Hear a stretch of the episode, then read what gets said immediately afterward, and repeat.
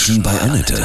Sie wollen auch mal bei Annette zu Gast sein? Dann rufen Sie uns an. Kostenlos. 0800 33 66 und dreimal die 8. Heute hier bei mir zu Gast die Karin Mohr-Schindler vom GPS-Büro Leichte Sprache aus Wilhelmshaven. Guten Morgen, Karin. Grüß dich. Hallo Annette.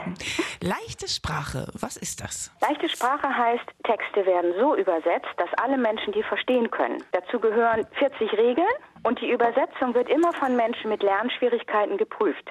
Ach, das ist Weil ja das sind. Fachleute für leichte Sprache. Seit wann gibt es das? Also leichte Sprache gibt es in Deutschland schon seit über zwölf Jahren, in den USA seit über 40 Jahren, gibt es in Schweden seit den 60ern und in vielen anderen Ländern auch. Du hast eben schon gesagt, was leichte Sprache ist. Werden komplizierte Sachverhalte in einfache Sätze gepackt. Kannst du da mal ein Beispiel geben? Und zwar hängt das bei uns hier im Büro als schlechtes Beispiel. Ja. Wäre es nicht adäquat, den Usus diffiziler Termini zu minimieren? Auf okay. dem Bild steht bei uns drunter Watt. Und die Übersetzung Ja. in leichter Sprache Ja. wäre, alle Menschen sollen verständlich sprechen, oder? Ja, aber krass, ne?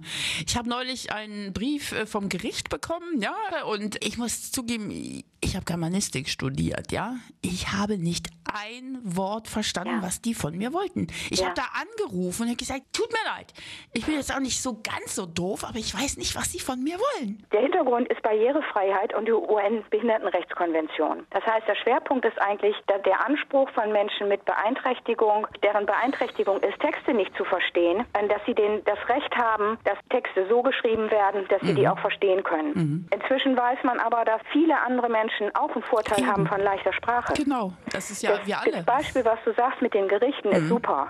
Stell dir vor, im Krankenhaus, man ist aufgeregt, man hat eine Genau. Operation kurz vor sich und muss einen Zettel unterschreiben, dass man verstanden hat, was alles passieren kann Mhm. bei dieser OP.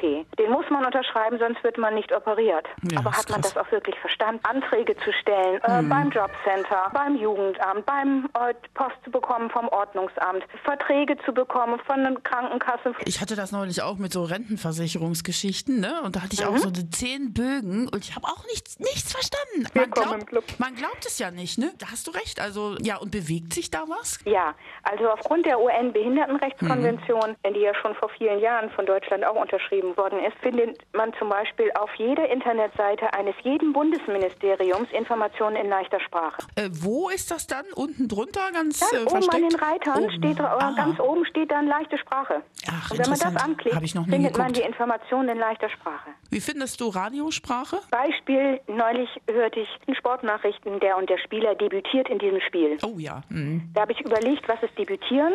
Wien, Opernball, Debütantin, aha, der Spieler wird das erste Mal eingesetzt. Ja, kann man auch Da so ich, sagen, Warum ne? sagt man das nicht? Cool. Also wir achten drauf, äh, das weiß ich genau, weil wir da angehalten sind, auch in der Moderation wirklich dieses einfache, einfache Sätze, Umgangssprache anzuwenden, Mhm. damit das jeder versteht. Hast du es bei uns gehört mit Debütieren? Nein.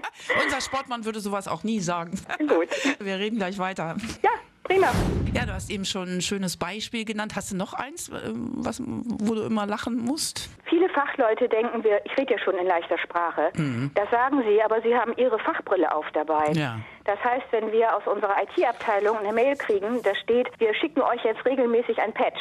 Ja, äh? Ich bin Motorradfahrerin, ich habe einen Patch auf der Lederjacke, aber das meinen die nicht. Mhm. Nee. Das ist ein einfacher Satz, aber Ja. was meinen sie? Hm, Oder, Und so äh, geht es ganz vielen Fachleuten. Oder ob das Anwälte, Juristen ne? sind, Ja. Mhm. ob das Mediziner sind und Pädagogen geht es genauso. Ihr macht das ja hauptsächlich erstmal vom Ansatz für behinderte Menschen, aber es ist eben ja für alle gut. Ja. Ne? Woran merkt man denn zum Beispiel, dass Menschen auch nicht lesen können oder das nicht verstehen? Die, die verstecken doch das eher. Die trauen sich ja, Ja. auch gar nicht nachzufragen meistens, nicht? Ja, es hat eine Untersuchung gegeben der Uni Hamburg im Auftrag der Bundesregierung. Ein Ergebnis daraus war, dass knapp 40 Prozent der Menschen in Deutschland im erwerbstätigen Alter Hm. Schwierigkeiten haben mit dem Verstehen von Texten. Und 40 Prozent, das ist keine Randgruppe mehr, das ist eine große Anzahl von Menschen, die abgehängt sind von Informationen. Das sind Folgen, die haben wir für die Gesellschaft. Folgen von Verschuldung, Folgen davon, dass Gelder nicht beansprucht werden, die jemandem zustehen, dass Verträge unterschrieben werden, die man nicht verstanden hat. Eine Frau sagte mal zu mir, man hätte mir nicht den Magen auspumpen müssen, wenn ich sie in dem Beipackzettel verstanden hätte.